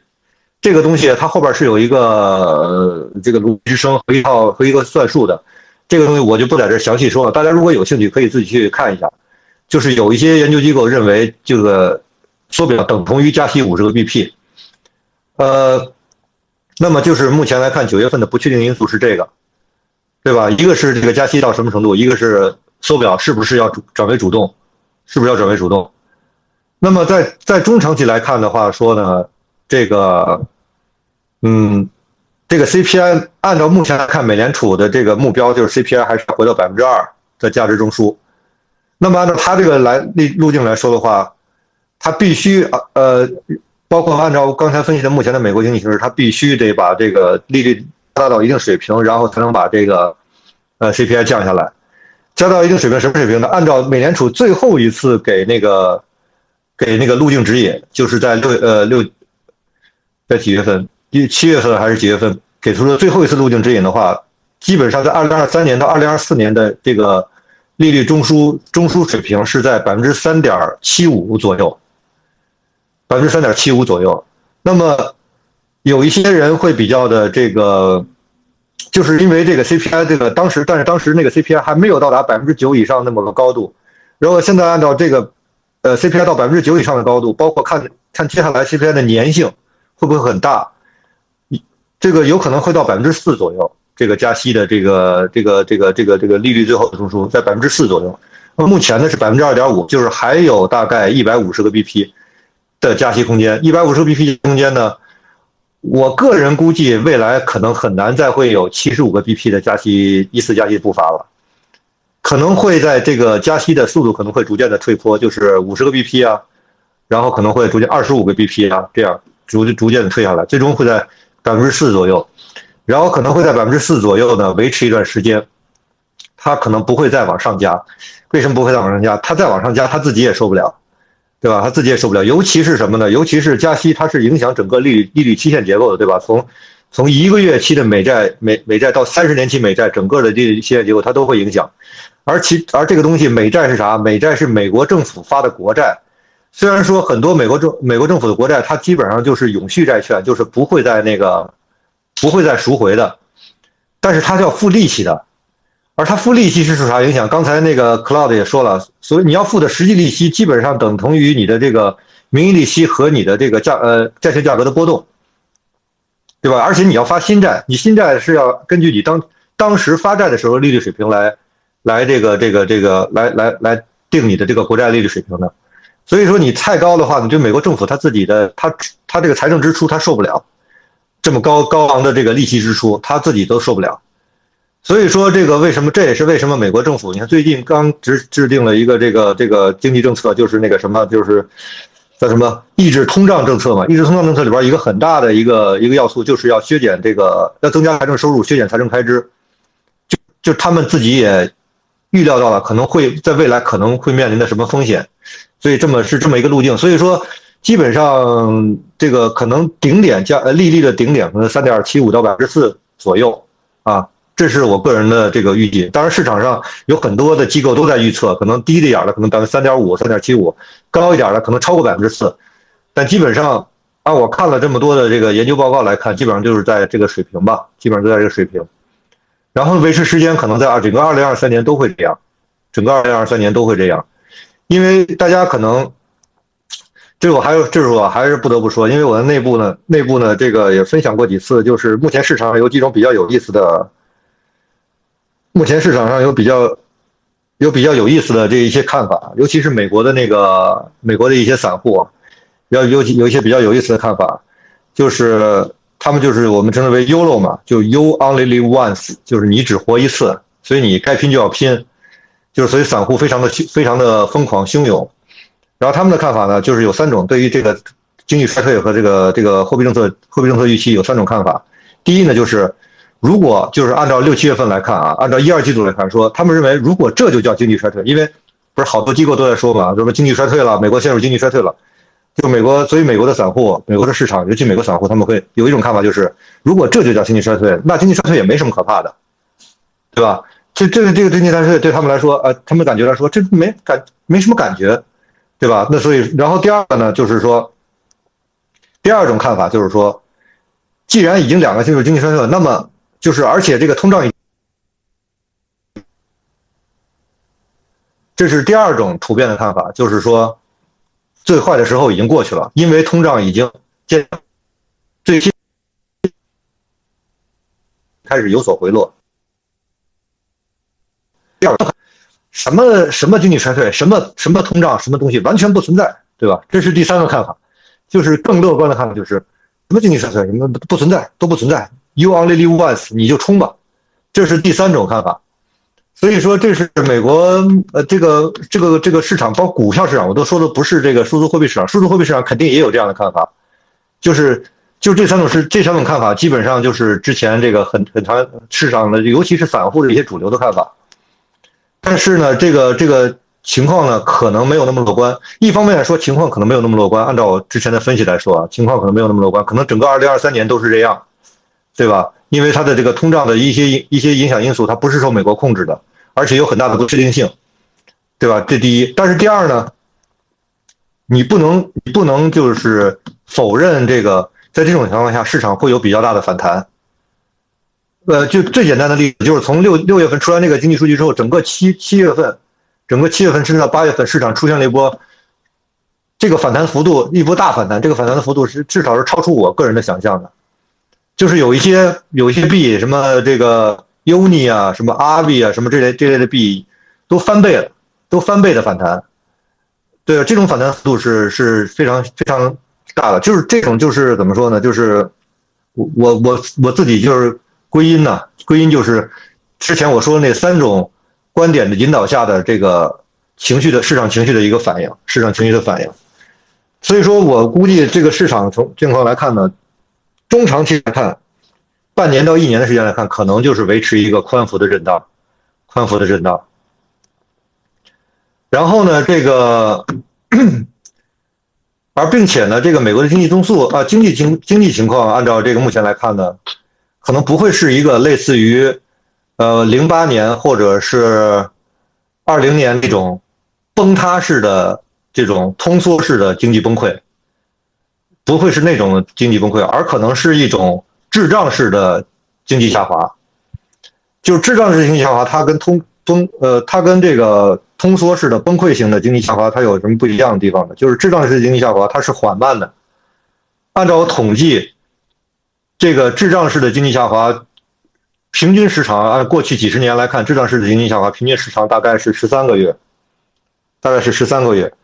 而这种崩塌式的、雪崩式的、通缩式的下经济下滑，平均时长是十一个月。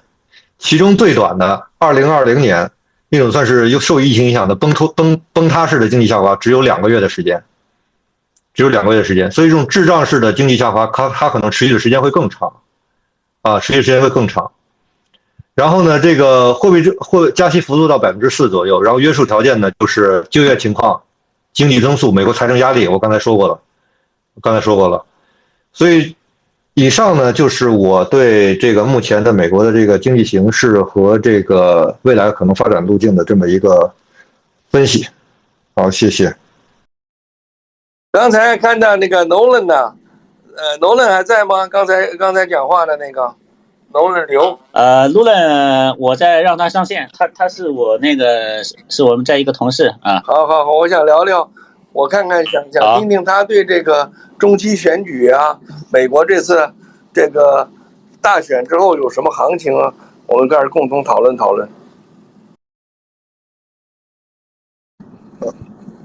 喂，Hello，Hello，Hello，啊，哎，罗伦，罗伦你好。哎，你好，你好，徐老师你好。刚才听了你刚才你的高见，说说这个美美国的总体经济和加息的情况。现在这个马上中期选举。就会到了中期选举有什么行情吗？呃，中期选举，说实话，这个我我我只是发表个人看法，因为我这个就是班门弄斧了。这个，我我总感觉这个中期选举这个事情，它中期选举是十一十一月份吧？对，十一月份吧。这个，他为了他现在。哎，我我今天还正好还看了一份报告，就是他现他现在这个，呃，我们从这个角度来出发吧，就是我个人看法，就是美国美国民众目前最关心的是什么？应该就是他自己的这个生活成本问题。所以在美国，在在目前中期选举来看的话，我觉得从这个呃美联储一贯来说，这个呃就业和这个 CPI 来看的话，说他目前更关注 CPI 一些，他可能会可能会在那个中期选举的时候。还是维持一个比较严严的 CPI 吧。说实话，这个是我个人看法，因为，因为我感觉，因为我感觉这个可能就是跟一般的这个，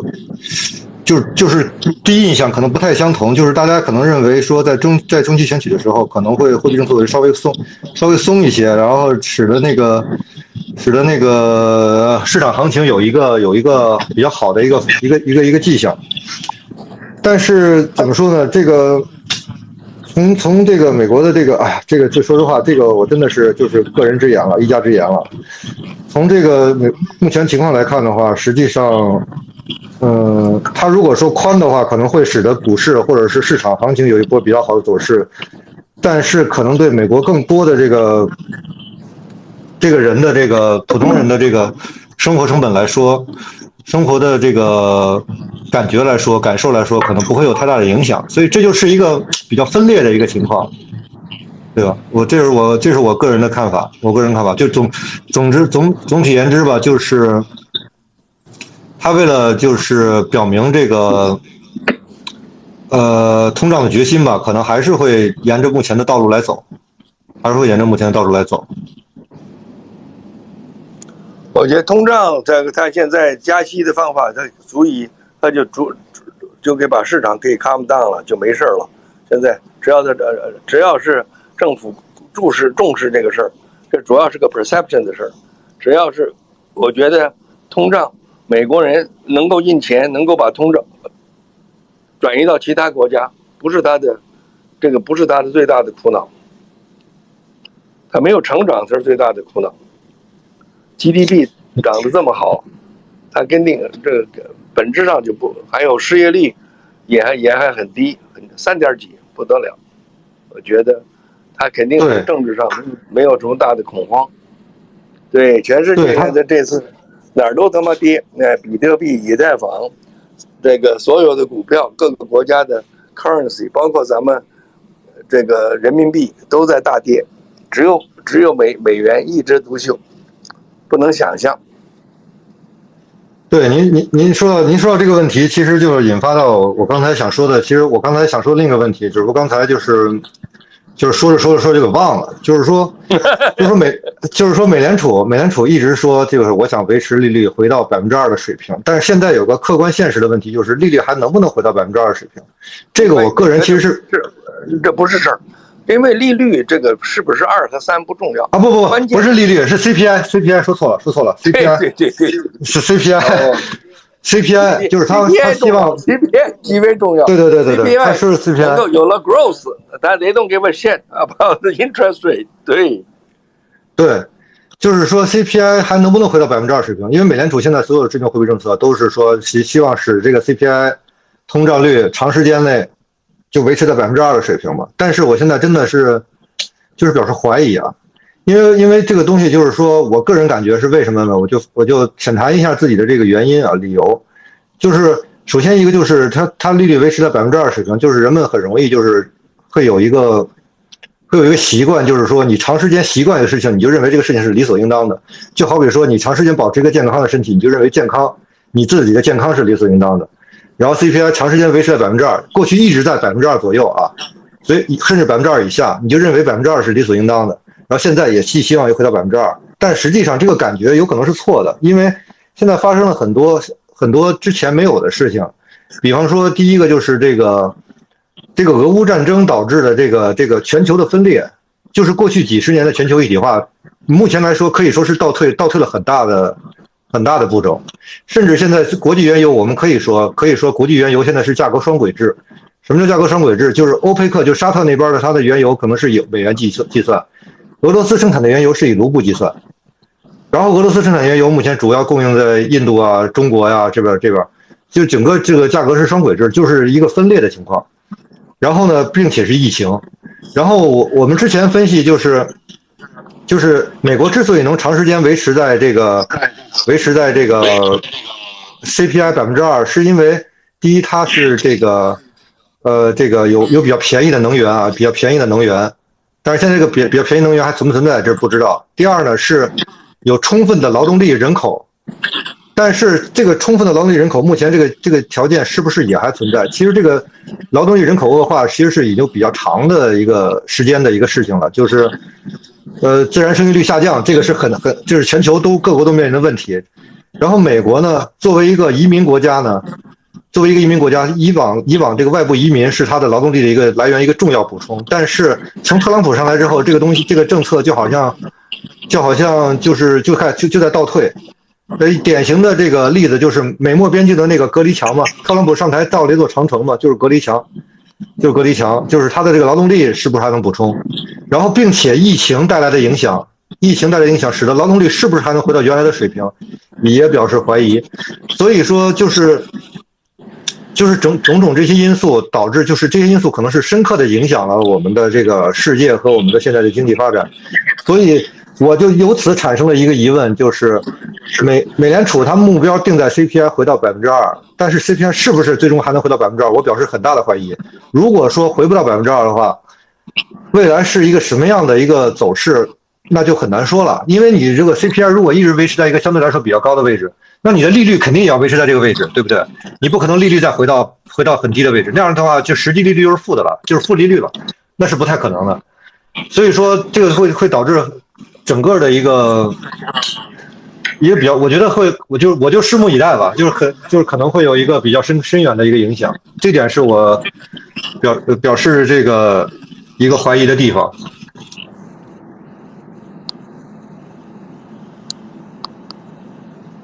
你觉得 GDP 的这个美国这两年 GDP 走势会是什么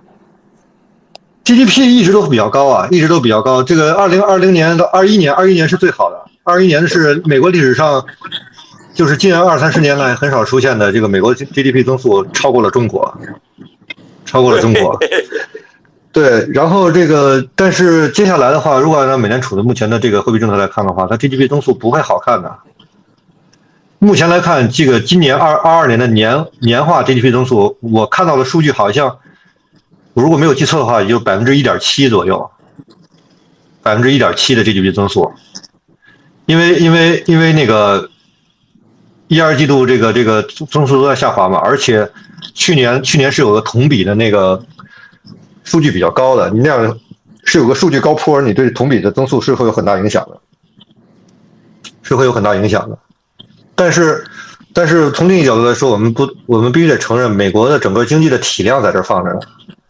所以，哪怕的经济增速百分之一点七，其实绝对值来看已经很高了，也很高了。是的，是的。你觉得欧洲会怎么样？今年冬天，这个欧洲的能源危机会会到什么结果呢？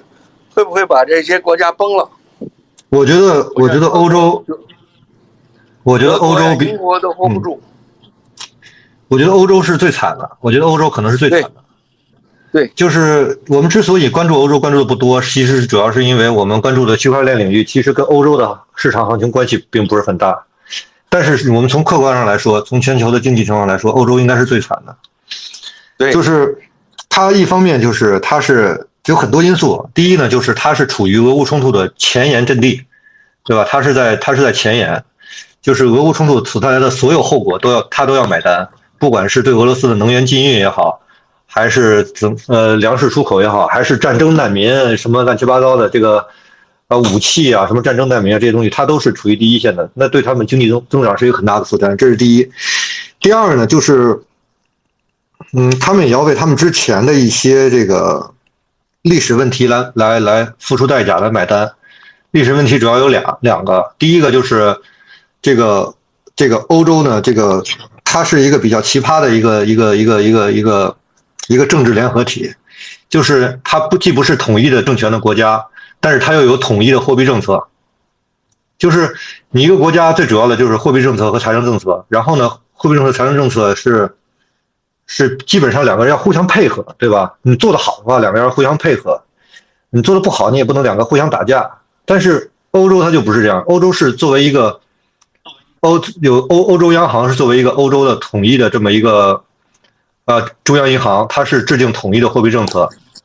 然后但是呢，欧洲财政政策是归欧洲各国所有的，那样的话就。就是它就是一个比较奇葩的这么一个一个政体，这必然必必然在欧洲之历史上出现过几次的经济危机，都跟这个有关系，对吧？你统一货币政策，但财政政策不一样。有些穷国家，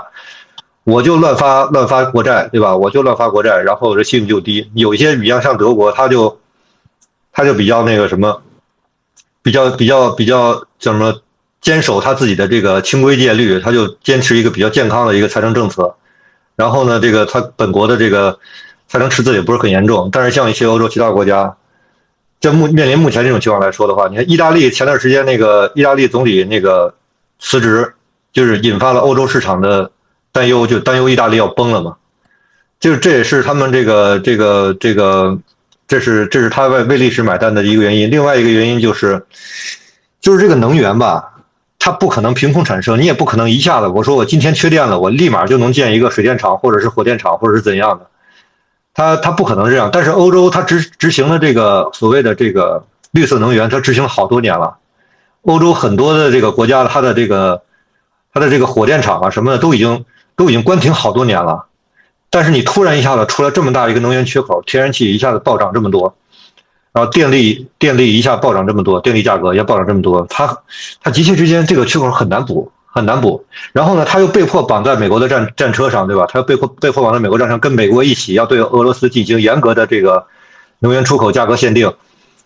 那这个东西这么多因素在这儿，我觉得，我觉得这个欧洲不完蛋谁完蛋？然后有一个有一个这个人有一个投资者可以验证验证我的这个看法，就是那个桥水，呃瑞达利奥的桥水，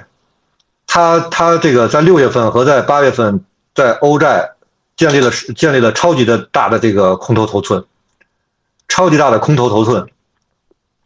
然后我当时看到这个消息的时候，我就想，为什么他没有在美债建立一个超级大的空头头寸，他在欧债建立一个超级大的空头头寸？因为因为美债它它其实有很多的这个，就是正反力量，它在它在这个什么，它在它在那个互相的这个对峙，正反力量在互相对峙。但是欧洲，至少在我来看，欧洲它就真的是今年今年冬天就很难很难办，很难办。这是我个人看法，这是我个人的看法。欧洲这个德国还算好的，我估计啊，什么西班牙呀、意大利呀、葡萄牙呀，这些根本老百姓，英国的一个月的这个这个水电费已经涨到七八百英镑的胡扯淡的事情，五六千人民币交电费，那怎么可能呢？是的，是的，非出事不非出事不可，对，所以说没有国家能够。但是咱们最后电费比比房租还贵，那还扯什么淡呢？但是但是这其中吧，这其中吧，就是我又有背后有一个隐含的担忧，就是说什么呢？你虽然说欧洲啊，跟跟这个数字货币或者跟美国吧，跟数字货币或者跟美股，它就是不是直接的关系。但是你从另一个角度来说，至少你不能说全球一体化，至少欧美一体化还是存在的，对吧？欧美欧美各国之间，它的它的这个资金资金还是自由流通的。你如果欧洲一旦真的完蛋，美国能一点影响都不受吗？这个我真的是表示怀疑。虽然说可能没有直接的影响啊，但是你说间接上来说，美国能一点影响不受吗？或者间接来说，这个这个数字货币能一点的这个影响都不受吗？这个我也表示怀疑。说实话，这个这个也就是跟您跟您聊到这儿了，就是按照按照以往来说的话，我我这种这种我个人没有什么，就是个人的怀疑，其实不太会那个什么这个说出来的。我觉得这个这只是我个人的猜测，我怕误我怕产生误导。但是但是就这种怀疑，您现在在美国吗？没有，我在国内，在美国吗？我在我在中国啊。那好嘞，我觉得。欧洲经济面临巨大的不确定性，英国又来了个傻逼傻逼女人，那不好玩，一点经济一点都不懂。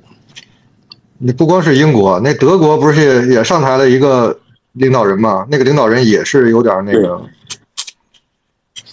有点二。对，这个这个对。这这个这个时局艰难的时候，老一批政治家都退了。哇塞，上来一批新的政治家，这个看着有点不靠谱。都是二货，都是上来都是二货。对，反正就是大话。这个是这个，说实话，这个确实是。今年冬天，美国不好说，欧洲我觉得很难过，肯定是的。是啊，一塌糊涂。唉，一大袋糊涂，不好弄。但是我跟你我我自个儿认为，这个这个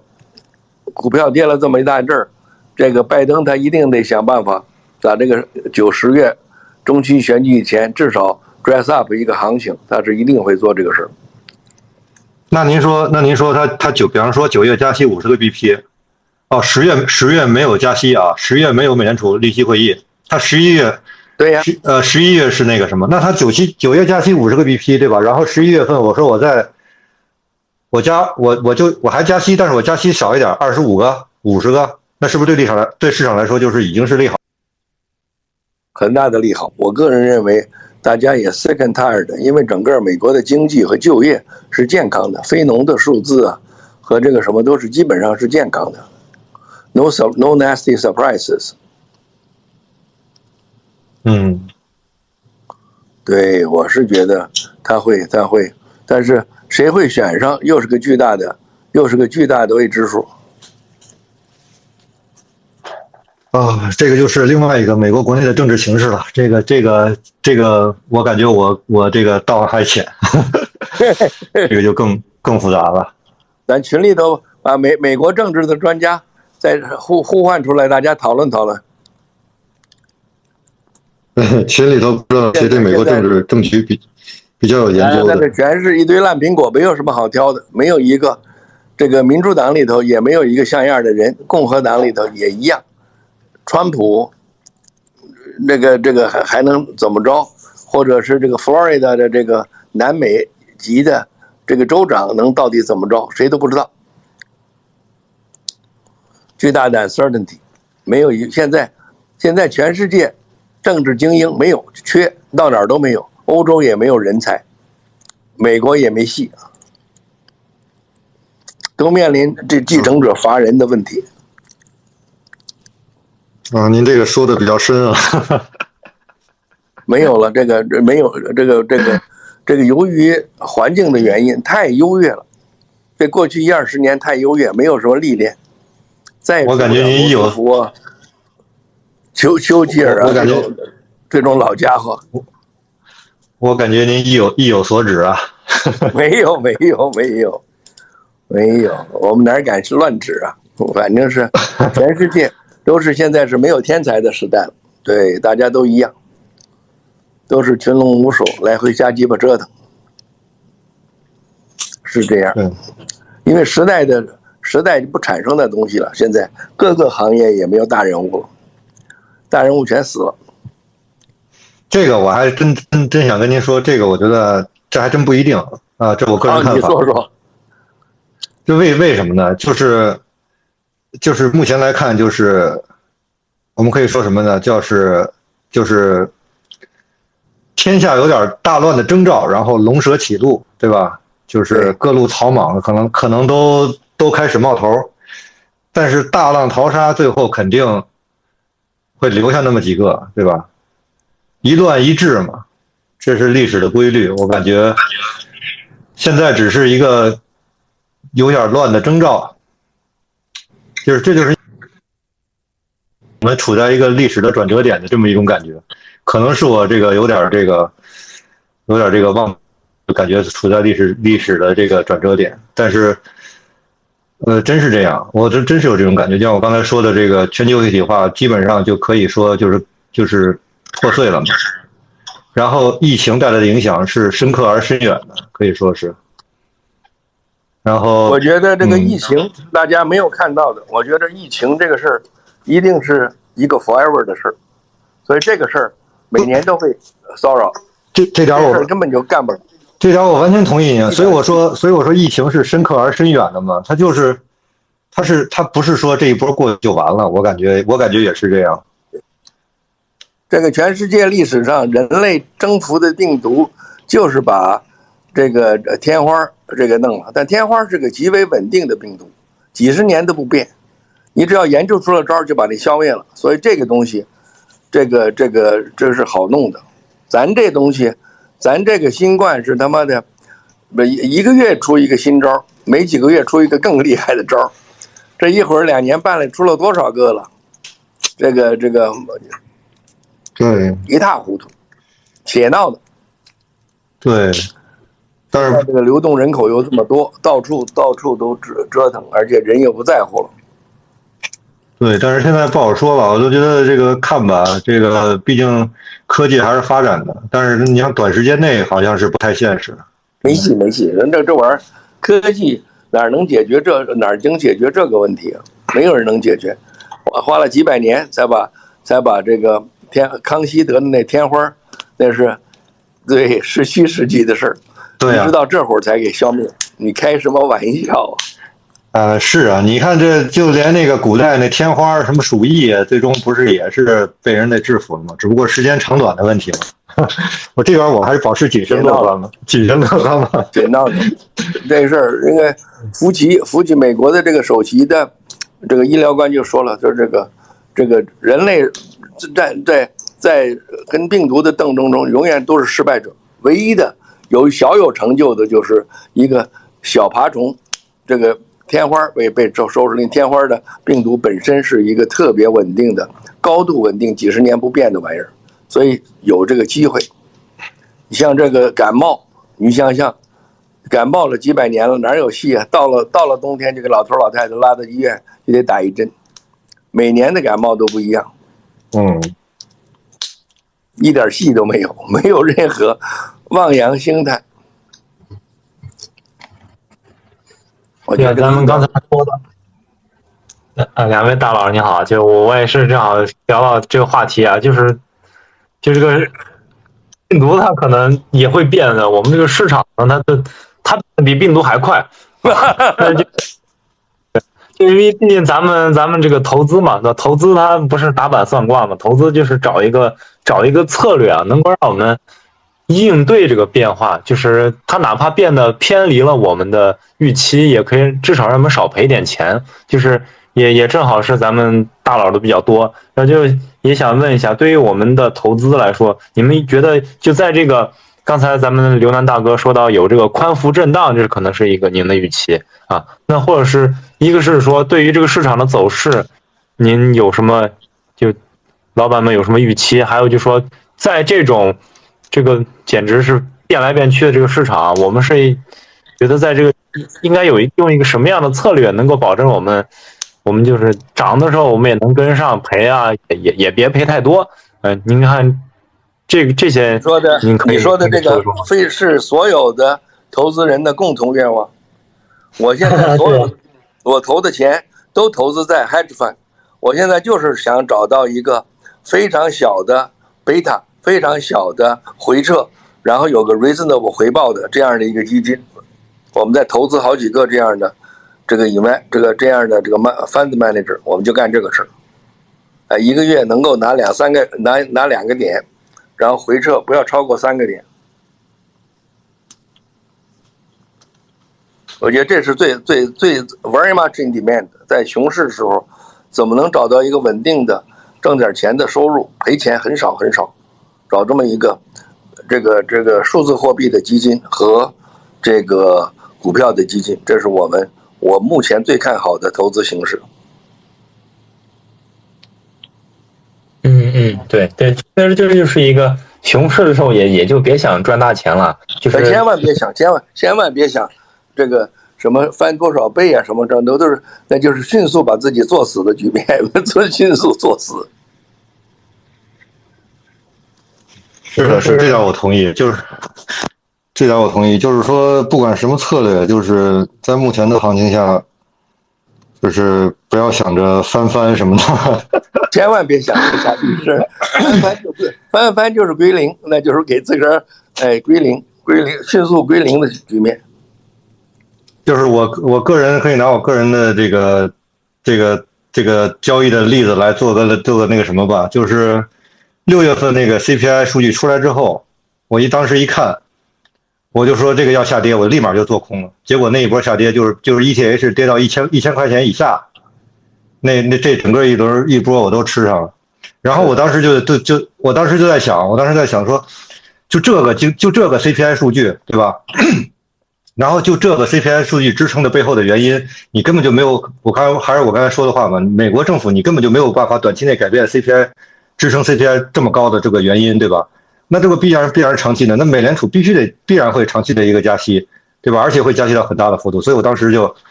空，就不但空而且加仓，我当时就幻想着就是这才哪到哪，我就 怎么也得再再翻个倍再说，结果就一波反弹。然后按照我开始的想法，就是一波反弹，应该就是反弹就加仓呗。结果这反弹的幅度就远远超过超出我的预。嗯，究其原因就是，就是一方面这个基本面是基本面，然后市场行情是市场行情，基本面是基本面，市场行情市场行情。就是我啊我个人感觉就是，